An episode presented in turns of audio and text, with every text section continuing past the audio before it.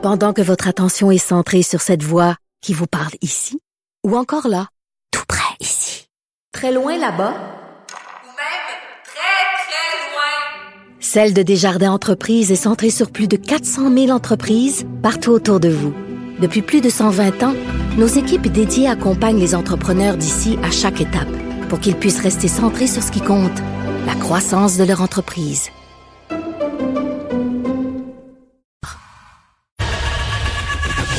Geneviève Peterson.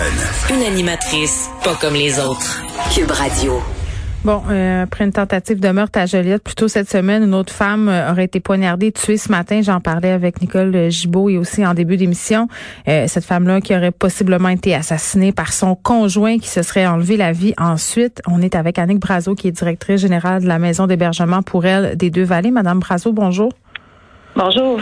Euh, bon, on a ici un événement qui a toutes les apparences euh, d'un autre meurtre conjugal. Il n'y a rien de confirmé pour l'instant, donc on va jouer de prudence. Euh, mais si ça s'avère, euh, ce couple-là a cinq enfants. et ça, c'est, c'est, c'est quand même un, des trucs dont on parle peu quand on quand on aborde ces questions-là dans les médias. Les enfants qui sont pris dans des dynamiques de violence conjugale, des enfants qui restent aussi quand il y a un homicide conjugale, ça doit être très, très complexe pour ces enfants-là de faire face à ces événements. Oui, ben c'est sûr que c'est complexe de faire face euh, aux événements, mais aussi de vivre dans un climat où est-ce qu'il y a de la violence conjugale. Les, enfants sont directement ou indirectement euh, touchés. Des fois, sont impliqués aussi euh, dans la situation. Ils en sont témoins. ils sont présents. Ils sont souvent ils vivent eux autres aussi. Alors oui, c'est sûr que là, quand on va jusqu'à l'homicide, c'est quelque chose qui est difficile mm. pour eux. Puis en même temps, j'aimerais vous dire aussi les proches de ces de ces personnes-là, les, les, parents, les beaux-parents, la famille, ah eux aussi vivent euh, des, des, impacts euh, et puis sont touchés de très proche par une situation comme celle-là. Oui, puis de la culpabilité aussi là, parce que souvent euh, on nous dit, ben si vous êtes témoin de situation, il faut agir et tout ça, mais avec la pandémie, c'est pas évident. Les victimes sont très isolées. Oui, c'est pas évident, mais aussi pandémie, pas pandémie, la violence conjugale, c'est souvent bien caché. Le conjoint, il est pas son comportement, il sait très très bien comment manipuler, comment mm. jouer ses cartes, et il est pas comme ça devant les gens souvent. Fait que c'est pour ça que ouais. les gens vont dire, je le savais pas, j'avais aucun doute. Euh, des fois, les victimes, ils en parlent pas, puis des fois, ça paraît pas, et le mm. conjoint évidemment, il le fait pas en public. Alors, il y a beaucoup dans le privé. Moi, je veux dire quelque chose, euh, Madame Brazo, là, je, je, vais témoigner personnellement. Je pense que c'est une réaction qu'on a souvent. C'est une réaction euh, dont je suis pas fière, mais je pense qu'elle est commune. Fait que je, je, vais la dire, puis je vais être curieuse de vous entendre là-dessus. J'ai une amie, une ancienne amie euh, que j'ai connue à une certaine époque, euh, qui est rentrée en contact avec moi ces dernières semaines pour me dire qu'elle était dans une dynamique de violence conjugale, euh, qu'en était sortie. Puis bon, elle me racontait tout ça parce que c'est un sujet que j'aborde souvent à l'émission. Puis la personne en question, son ex-conjoint, je le connais très bien. C'est quelqu'un avec qui j'ai passé du temps. C'est quelqu'un que je connais depuis de, de nombreuses années. Et on dirait que quand il m'a annoncé ça, c'est pas que je la croyais pas, mais il y avait une partie de moi qui voulait pas le croire. Mm-hmm. je ben, la crois, là. Vous comprenez, c'est important, mm-hmm. là. Je la crois, je la crois, je suis 100% avec elle. Mais il y a une partie de moi qui me disait, ben voyons, ça se peut pas, je le connais, il est dans vie. Tu sais, c'est un, c'est un gars bien normal. Il a pas l'air d'un batteur de femmes, là. Comprenez-vous? Mm-hmm.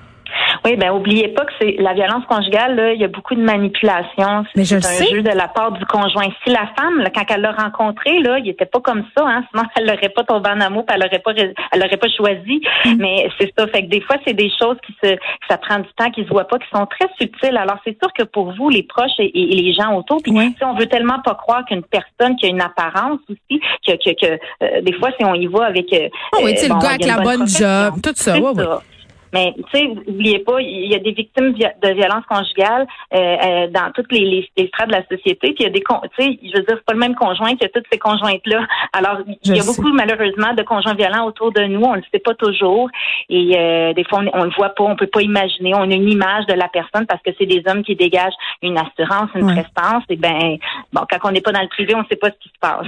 ben non, puis j'imagine que ces femmes là qui sont poignées avec ces gars-là le savent très bien. L'image, l'image qu'ils donc ça doit être excessivement difficile d'en parler parce qu'elles doivent avoir peur de pas être crues.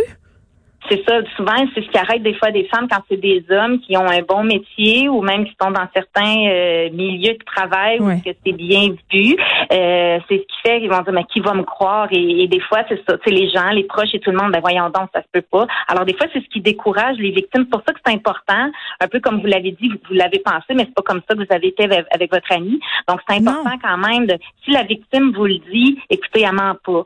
Fait que euh, c'est important d'être là, d'écouter puis de faire attention avec nos images préconçues qu'on a de la personne. Oui, la réaction euh, qu'on a. Oui, parce que ça peut décourager, évidemment. si ta propre amie ou ta soeur te croit pas, euh, la police va-tu te croire? Euh, hmm. le juge va-tu te croire? Alors, tu sais, c'est important, nos réactions dès le départ, tu sais, quand on, se demande comment que les proches peuvent aider les victimes, comment les gens hmm. autour, ben, premièrement, c'est ça. Des fois, on le voit pas. Fait quand vous êtes au courant que la victime vient vous le nommer, chercher de l'aide, c'est important d'être accueillante et puis pas démontrer que vous doutez d'elle. Hmm. Euh, si elle vous le dit, là, euh, il y a une raison. oui, puis on n'invente pas ça, puis on dit pas ça pour rien. Là, ça prend tout le petit change de la personne pour le dire, tu sais. Oui, exactement. Bon. Euh, on a eu cinq féminicides depuis le début de l'année. Avec celui-ci, ça ferait six. Ce sont pas des chiffres habituels. J'imagine que ça vous inquiète. Ben oui, c'est sûr. Et surtout que, comme vous l'avez nommé, avec la pandémie, ben des fois, il y a des femmes qui voudraient avoir accès à des services et qui n'ont pas accès euh, mm. parce qu'ils sont bloqués à la maison. C'est d'habitude les femmes quand ils viennent, euh, et souvent, bon, ça peut arriver que là, il arrive un événement, la police va là et puis ils s'en viennent dans nos maisons d'hébergement. Mais souvent, là, les femmes, dans la majorité des cas, elles vont planifier leur départ. Ils viennent nous rencontrer euh, quand ils vont au travail, quand que lui est au travail, quand ils vont chez des amis. Ils viennent tranquillement préparer leur départ. C'est pas tout de suite instantané nécessairement. Mm. Alors ces femmes-là, ils ont plus de, de, façon de quitter la maison sans que ça apparaisse pour venir nous rencontrer, venir valider si elles vivent de la violence, euh, comment qu'elles peuvent préparer leur départ. Il y a comme ce moment-là qui manque en ce moment. Mm. Euh, à partir là, si on est dans une situation où on n'est pas certain de vivre la violence conjugale, justement, comment on fait pour valider? Est-ce qu'il y a des ben, outils? C'est ça, c'est de téléphoner, de venir nous voir dans les maisons d'hébergement. Les femmes sont pas obligées de venir héberger, hein, sont pas obligées à rien. Euh, fait qu'on peut aider les femmes aussi, puis c'est 24/7, donc n'importe quand, même la nuit, ils peuvent nous appeler ou venir nous voir. Puis tu sais, c'est ce que c'est ce que j'aurais le goût de dire, tu sais, dans le fond. Euh, venez juste voir, venez valider. On va vous donner des outils, on va échanger avec vous, on va regarder, puis vous allez avoir les outils pour prendre votre décision, comment vous protéger, voir, suis victime, je le suis pas, où je me trouve là dans la situation. Et puis, euh, ça, c'est la meilleure façon de venir valider. C'est mieux de dire, ben moi, je me retrouve pas. Encore, malheureusement, aujourd'hui, on a beaucoup à sensibiliser les femmes que la violence, elle n'est pas seulement physique. Donc, il y a d'autres types de violence. Oui, puis c'est plus dur. Ces violences psychologiques et tout ça, euh, c'est des dynamiques excessivement complexes. Ça peut prendre quand même beaucoup de temps avant qu'une personne puisse se dire, hey, peut-être que je suis victime de violences euh, psychologiques. Puis même encore là, des fois, c'est tellement pernicieux que tu as comme besoin de, de, de, le valider, de te le faire dire, de le confirmer. Oui, c'est ça. Fait tu sais, n'importe quand, les femmes peuvent venir, venir valider. Puis si c'est pas ça, ben, euh, on, c'est pas grave. On a eu une rencontre. Alors, mais tu sais, en même temps, si elle se questionne souvent. La petite voix, on dirait qu'il faut l'écouter, hein. Oui, c'est ça. Il hmm. faut que les femmes soient prêtes. Puis des fois, ben ils viennent, ils savent qu'ils vivent la violence conjugale, les femmes, mais ils sont pas prêtes tout de suite, mais ils viennent chercher des outils, ils viennent voir, OK, quand je vais être prête, qu'est-ce que je devrais faire? Et c'est ça qui est important, c'est de respecter les femmes dans leur rythme et de répondre à leurs questions, les aider à cheminer dans leur réflexion, leur donner des outils pour se protéger et puis savoir comment ça se passe quand elles seront prêtes à quitter. Et puis, ils sont pas obligés de quitter non plus, ils sont pas obligés de venir dans une maison d'hébergement, ils peuvent juste, ils peuvent venir recevoir nos services externes à la maison d'hébergement, ils peuvent nous téléphoner, tout est confidentiel, gratuit 24 heures. Là, évidemment, euh, on parle beaucoup de féminicide ces temps-ci. C'est la forme, entre guillemets, la plus grave euh, de violence conjugale. Puis c'est clair qu'il faut s'attaquer sérieusement à cette problématique-là au plus vite. Là. Mais il faut penser aussi, euh, tu sais, je parlais dans mon intro de la tentative de meurtre qui a eu lieu en début de semaine ça n'a pas fini euh, par le décès de la dame, mais quand même. Puis je pense aussi à toutes les formes de violence qui font jamais les manchettes. sais, oui, on parle des féminicides, mais il y, a des, il y a des femmes qui subissent des agressions euh, au quotidien dans leur maison, des agressions très graves. Là. Oui, c'est ça, la violence conjugale, elle a des grands impacts, euh, peu importe le type de violence et peu importe la durée. Hein, ça peut être une femme que c'est juste, ben, je ne veux pas dire ça, excusez-moi, que c'est une femme que ça fait une semaine, il y en a une que ça peut faire 30 ans qui est dans la violence conjugale, peu importe.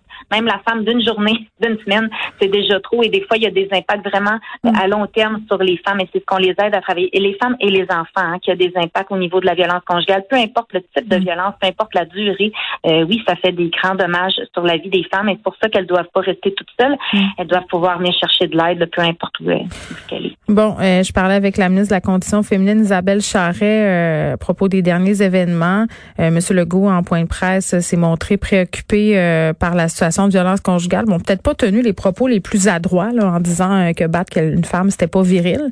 mais quand même, mm-hmm. le gouvernement se montre euh, sensible à la question. Par contre, quand on les entend parler, euh, dire qu'ils prennent euh, la violence conjugale très au sérieux, des annonces qui ont été faites, mais pourtant tout ça tarde, l'argent tarde. est-ce que vous les croyez? Est-ce que est-ce que vous êtes tanné des paroles? Ben écoutez, on a eu une belle présence justement dans les points de presse qu'on a beaucoup pendant les pendant les points de presse. Il y a eu beaucoup de publicité payée pour informer les femmes. Euh, les ministres sont euh, euh, abordés directement aux femmes. il y a eu beaucoup de choses. Écoutez, c'est sûr qu'il y a eu un beau plan d'action aussi qui a été réalisé avec plein d'objectifs qui, qui ont été ça a été à l'écoute de, toutes les revendications qu'on a faites, euh, toutes les améliorations qu'on pourrait faire. Ça a été bien entendu. C'est sûr qu'écoutez, euh, l'argent tarde, comme vous le dites, euh, on, vient de le recevoir. bon, puis là, on va voir si les belles promesses qui a été dans le plan d'action, s'ils vont être réalisées. Euh, c'est sûr qu'on a une plus belle écoute qu'on a qu'on a qu'on a eu dans le passé, mais il reste encore du travail à faire. On n'a pas tout obtenu le financement qu'on a besoin pour bien faire notre travail, euh, pour pouvoir tout faire notre travail et répondre aux besoins des femmes mm. qui est varié. Il y a encore des choses à citer encore aujourd'hui. Euh, on entend une, belle écoute cette année pendant le COVID. On a eu une belle présence. On verra si ça va continuer. C'est ça le but aussi. Si on va pouvoir euh, hmm. passer. là, on a eu des sous, mais c'est c'est pas tout l'argent qu'on avait demandé. Il faut continuer encore parce que ça répond pas à tous les besoins. Alors, euh, on espère que ça va continuer cette ligne-là, puis que ce sera pas fini. Oui, puis j'espère là parce qu'il y avait euh, des experts, des universitaires qui sont sortis qui n'avaient pas d'études euh, présentement qui confirmaient qu'on était vers une hausse d'homicides conjugaux, mais j'espère que c'est pas une tendance qui va continuer. Là, on est le 19 mars avec cette histoire dans le taxi ce matin. Si ça s'avère, on serait rendu à six homicides conjugaux. oui, puis il y, a une étude qui a, qui a, sorti mercredi cette semaine justement de l'Observatoire sur les cas d'homicide. Donc donc euh, qui disait qu'il y avait euh, au Canada 17 euh, hommes qui étaient accusés d'avoir tué une femme qui s'était suicidée après et hmm. qu'il y avait deux tiers des cas que c'était dans un cas de, dans une situation de meurtre conjugal. Alors tu sais, il y a des données qui sont sorties cette semaine hmm. aussi qui vont qui vont nous parler, puis on espère effectivement que ça sera pas une tendance. Il hmm. faut, vraiment mettre en place plusieurs choses pour aider les femmes pour que ça n'arrive plus. Bon, Madame Brazo, merci Annick Brazo qui est directrice générale de la maison d'hébergement pour elle des Deux Vallées, également porte-parole pour le regroupement des maisons pour femmes victimes de violences conjugales. Et je rappelle euh, aussi SOS Violence conjugale, euh, qui est une ressource vraiment formidable pour euh, ceux et celles qui ont besoin d'aide, qui ont besoin de ressources, qui ont besoin d'aller valider des choses, toujours des disponibilités, donc de pas hésiter à les consulter.